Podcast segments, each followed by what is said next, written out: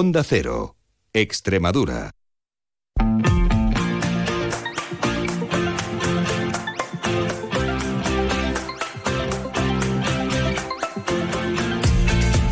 La brújula de Extremadura. David Cerrato, Onda Cero.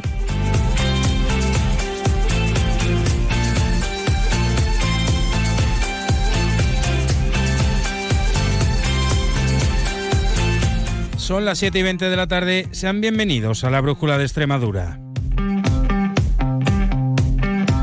La brújula de un martes 13 de febrero, donde es martes de carnaval y día festivo en Extremadura y por tanto tregua hoy a las movilizaciones agrarias, pese que así se producía algún corte de vía.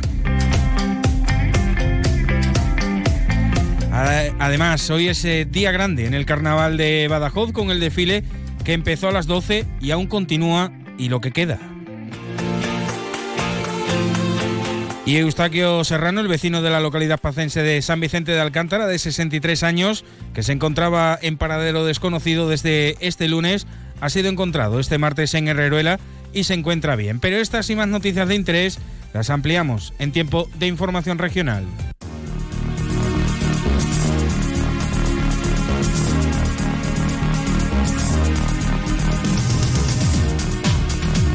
Y lo primero que hacemos es echarle un vistazo a esos cielos que nos están acompañando y lo harán a lo largo de la jornada de mañana con la Agencia Estatal de Meteorología. Buenas tardes. Buenas tardes. Hoy en Extremadura las temperaturas se mantienen sin cambios o suben ligeramente. Se esperan máximas de 21 grados en Mérida, 20 en Badajoz, 17 en Cáceres. El cielo estará nuboso con precipitaciones débiles, localmente moderadas sobre todo en la mitad norte, tendiendo a cielo poco nuboso por el sur al final del día. Se esperan también algunas brumas y bancos de niebla en las sierras. El viento será de intensidad floja, tendiendo a variable. Mañana las temperaturas máximas suben en ascenso, máximas de 22 en Badajoz y Mérida 20 en Cáceres. Las mínimas se mantendrán con pocos cambios, 11 en Badajoz, Cáceres y Mérida. Mañana por la mañana tendremos intervalos de nubosidad baja con algunas brumas y bancos de niebla, tendiendo a poco nuboso con algunas nubes altas por la tarde. El viento será de intensidad floja de dirección variable, tendiendo a componente este y sureste y aumentando de intensidad por la tarde. Es una información de la Agencia Estatal de Meteorología. Carnaval se respira por todos nuestros rincones y en el faro también. Exposición de gorros de comparsas. Vota por tu preferido en nuestra app. Concurso infantil de disfraces, donde los peques pueden demostrar el potencial que llevan dentro. El más votado se hará con una tarjeta viaje de viajes El Corte Inglés valorada en 800 euros. Y para rematar, el viernes 16, actuación en directo de comparsas infantiles. Centro Comercial El Faro. Muy tuyo, muy nuestro. La brújula de Extremadura. David Cerrato, Onda Cero.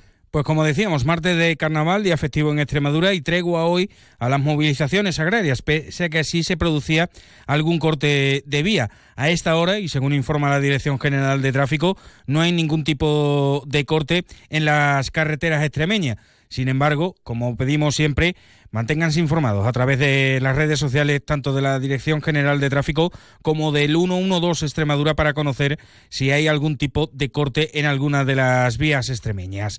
En esta clave informarles también que el Tribunal Superior de Justicia de Extremadura ha desestimado íntegramente el recurso contencioso administrativo de Asaja Cáceres por la decisión de la delegación del Gobierno de prohibir tractoradas en dos autovías mañana miércoles 14 de febrero. Contra esta sentencia, que no impone costas ninguna a las partes, al tratarse de una cuestión compleja que genera serias dudas de hecho y de derecho, no cabe recurso de casación.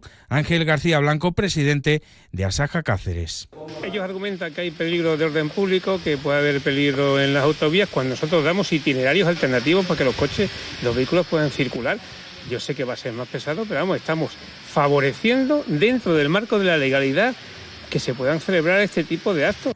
Al respecto, UPAUCE se ha mostrado también sorprendida por la prohibición de trastodadas y anima a los agricultores y ganaderos a participar en dos actos el día 21. Esta organización agraria recuerda que continúa la unidad de acción con Asaja Extremadura para los actos de protestas convocados para el día 21. Y por cierto, el ministro de Agricultura, Pesca y Alimentación, Luis Planas, ha convocado a las organizaciones agrarias, Asaja, COAG y UPA, el próximo jueves 15 de febrero en medio de las protestas que mantiene el sector en España desde hace más de una semana. Y además la Comisión Europea ha adoptado formalmente este miércoles la derogación de un año de las normas de la política agraria común que obligan a los agricultores a mantener determinadas tierras en barbecho en respuesta a las preocupaciones de varios, de varios Estados miembros como Francia, de modo que podrán seguir accediendo a las ayudas. Esta decisión sigue a la propuesta de la Comisión presentada el 31 de enero a los debates con los Estados miembros. El reglamento entrará en vigor este miércoles, día 14, y se aplicará retroactivamente a partir del 1 de enero durante un año, es decir, hasta el 31 de diciembre del 2024. Y hoy, como decimos, es el día grande del carnaval de Badajoz. Tendría que haber sido el domingo, pero las previsiones de lluvia motivaron que el ayuntamiento decidiese trasladarlo a hoy martes, que es festivo en toda la región. A esta hora sigue el desfile donde 54 comparsas, tres más que la edición anterior, 16 grupos menores, dos menos y 35 artefactos participan en el recorrido que comenzó a las 12 del mediodía en la avenida de Santa María Santa Marina para continuar por Enrique Segura Otaño y seguir por la Avenida de Europa hasta la Plaza de Dragones Hernán Cortés. Una vez terminado el desfile, a eso de las 10 de la noche, los participantes esperarán el fallo del jurado en el Paseo de San Francisco, que se dará a conocer sobre las 12 menos cuarto de la noche. Y es que más de 11.000 carnavaleros participan en el desfile que se prevé el más multitudinario de su historia. De las 54 comparsas, solo 18 son de Badajoz y el resto procede de distintos puntos de la provincia y también de la provincia de Cáceres. Y apunte político, porque recordarles que hasta mañana miércoles 14 de febrero está abierto el plazo para que los tres precandidatos a la Secretaría General del PSOE extremeño, Miguel Ángel Gallardo, Lara Garlito y José María Vergeles, presenten los avales necesarios para convertirse en candidatos oficiales. En concreto serán un mínimo de 578 avales y un máximo de 964 del total de 9.644 afiliados que tiene el partido en Extremadura. Mañana miércoles los candidatos y sus equipos registrarán dichos avales venciendo un nuevo plazo del calendario de primaria. Así sobre financiación, indicarles que el Gobierno Central, a través de la Comisión Delegada del Gobierno para Asuntos Económicos, ha aprobado un acuerdo que supondrá la distribución en 2024 de 179,24 millones de euros a través del Fondo de Financiación a entidades locales y de los que Extremadura recibirá 706.958,64 en la distribución geográfica. Por otro lado, sepan que las oficinas y los servicios rurales de correos de la provincia de Badajoz han emitido durante 2023 un total de 14.288 distintivos ambientales de la Dirección General de Tráfico que clasifican los vehículos según su eficiencia energética y el dato supone un incremento de un 100,7% respecto al 2022. Así, con la entrada en vigor en 2023 de la zona de bajas emisiones en las localidades con más de 50.000 habitantes, ha crecido mucho la demanda de estas etiquetas a través de correos. Y en clave sanitaria, el Servicio Extremeño de Promoción de la Autonomía y Atención a la Dependencia el SEPAD ha publicado junto con la Asociación de Universidades Populares de Extremadura, la UPEX, una guía práctica de actividades para la prevención del edadismo para las personas mayores. Esta guía nace con el objetivo de orientar a los profesionales de diferentes ámbitos en la planificación de actividades con las que prevenir la discriminación que se produce por motivos de edad. Se plantea como un apoyo para el desarrollo de prácticas eficaces en entornos en los que interactúan personas mayores.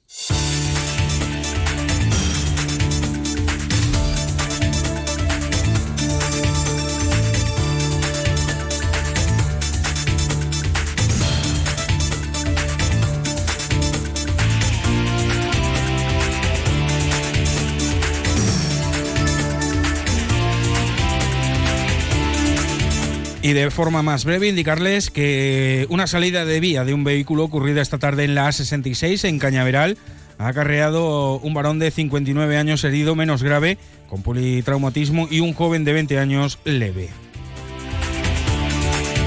El suceso ha tenido lugar sobre las cuatro y media de este martes en el kilómetro 516 de la A66 en Cañaveral y como consecuencia del mismo los dos heridos han sido trasladados hasta el Hospital Universitario de Cáceres.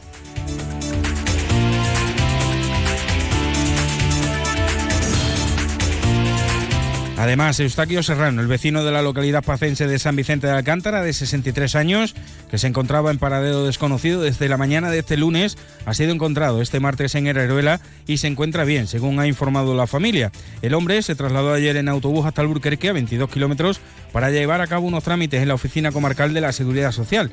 Eustaquio fue visto por última vez tras pasar por la oficina del Servicio Extremeño Público de Empleo en las afueras de Alburquerque en el y el cuerpo sin vida de un hombre aparecía sobre el mediodía de ayer lunes en el río Ruecas, cerca de Hernán Cortés, eh, entidad local menor dependiente de Don Benito, y el fallecido, un joven de 19 años que vivía en la localidad.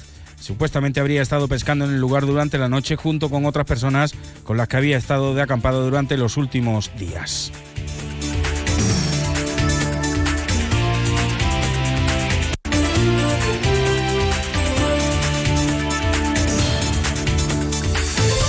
Hasta aquí el resumen de información en este día en la región, en Extremadura, pero nosotros continuamos y lo hará nuestra compañera Inma Pineda. Será después de una pequeña pausa. No se muevan.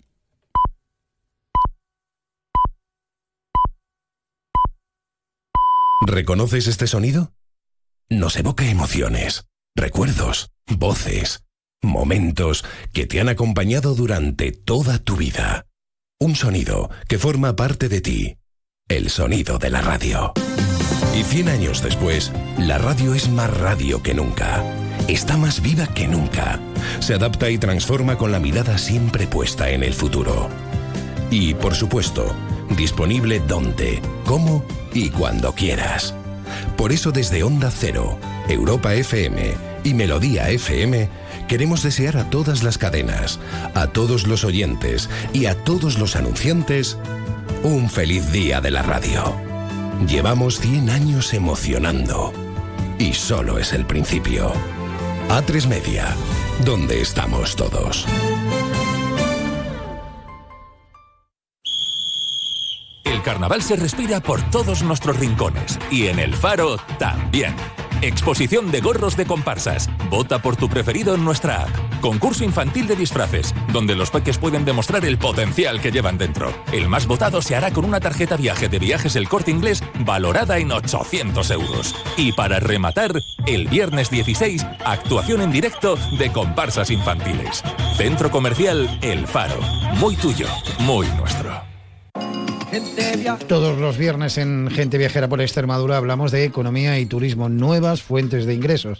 Un espacio ofrecido por Caja Rural de Extremadura, el turismo como motor de desarrollo económico. Cada viernes de dos y media a tres de la tarde, economía y turismo en Gente Viajera por Extremadura, con la colaboración de Caja Rural de Extremadura. La Brújula de Extremadura, Inma Pineda, Onda Cero.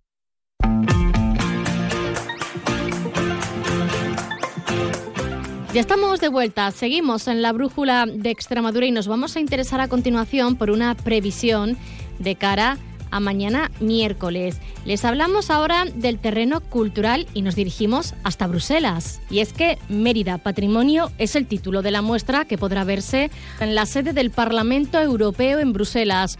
Una exposición producida por el Consorcio de la Ciudad Monumental de Mérida que describirá las políticas de conservación y difusión del patrimonio monumental de la ciudad. Precisamente el director del consorcio, Félix Palma, ha explicado que se pretende mostrar cómo el patrimonio de Mérida está vivo. El teatro, el puente, las plazas, los acueductos, que son patrimonio de la humanidad y que además a día de hoy se siguen usando, siempre de manera sostenible y primando su conservación. Escuchamos a Félix Palma. Decir que, la inauguración será, será el miércoles, asistirá el alcalde de Mérida, la consejera de, Cultura y miembros también de, del Parlamento Europeo. Y nosotros lo que pretendemos, también se me olvida agradecer muy, de una manera muy importante al equipo de difusión del consorcio, a las comisarias de la, de la exposición, que, que, la verdad es que han hecho un trabajo muy arduo y muy, y muy, muy importante. Y como digo, nosotros lo que pretendemos es mostrar cómo es Mérida. Nosotros, Mérida es un, es un referente a nivel, a nivel patrimonial, que todo el mundo en España, en Europa lo conoce, pero no está de más nunca volverla a recordar que tenemos ese conjunto patrimonial que es patrimonio de la humanidad desde hace 30 años. Recordar que este año celebramos ese trigésimo aniversario y luego algo muy importante para nosotros es cómo ese patrimonio está vivo en la ciudad. Nosotros siempre decimos que los monumentos no están en Mérida, son Mérida. Y eso yo creo que es muy importante que la gente entienda cómo el teatro romano de hace dos mil años sigue siendo hoy un teatro romano, un puente, un puente de, hace también dos mil años, cómo, sigue siendo hoy una zona, un, trazado viario, una calle de la, de la ciudad, plazas, acueductos que están integrados, los usos que se dan siempre, evidentemente, de una manera sostenible. Nosotros fomentamos y, apoyamos esos usos, pero evidentemente siempre de una manera sostenible, teniendo, en claro, teniendo claro que lo primero siempre es la conservación de, nuestro patrimonio y nuestra principal función, que es legarlo a las generaciones venideras. La exposición estará compuesta de un conjunto de paneles y reproducciones y será inaugurada por el vicepresidente del Parlamento Comunitario, el alcalde y la consejera de Cultura, con la presencia de miembros de la, de la Cámara. El europarlamentario Ignacio Sánchez Amor ha indicado que este tipo de exposiciones muestran políticas y la idea de explicar en Bruselas cómo una ciudad de tamaño medio convive con su patrimonio, resaltando cuestiones como la accesibilidad en la que Mérida es una ciudad de éxito y así además ha sido reconocida. En relación con la exposición, las exposiciones en el Parlamento Europeo son exposiciones que se celebran durante todo el periodo en cuatro o cinco lugares del Parlamento Europeo, que es un enorme edificio. Debo decir que tenemos el mejor lugar para la exposición de Mérida Patrimonio, que es en la planta 3, donde ya hicimos una exposición sobre el turismo de estrellas de Extremadura, que también fue un éxito. Y no se trata tanto en esas exposiciones de piezas originales, que siempre son muy complicadas de mover por todos los motivos de seguridad y de, y de seguro, se trata de exponer políticas y la idea es exponer cómo una ciudad de tamaño mediano como Mérida eh, lidia con un eh, patrimonio que es una fuente enorme de ingresos y de interés, pero al mismo tiempo tiene que combinarse con la vida de una ciudad, por ejemplo, con la accesibilidad de las personas.